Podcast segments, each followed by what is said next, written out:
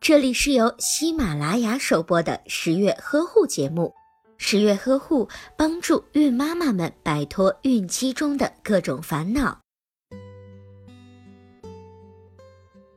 由于女性的生理特点和怀孕期间的身体变化，孕期很容易发生尿路感染的情况，发生率高达百分之七至百分之十。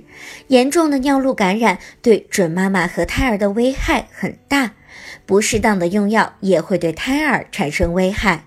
那么，准妈妈患有尿路感染时，应该怎样治疗，又应该怎样预防呢？一准妈妈应该多注意外阴部的清洁，每次在排尿后必须吸干外阴部残留的尿液，否则细菌很容易繁殖。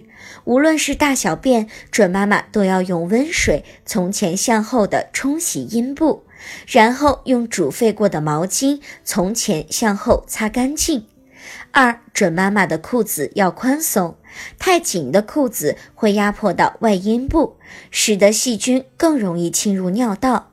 三准妈妈在睡觉的时候应该采取侧卧位，以减轻输尿管的压迫，使尿流畅通。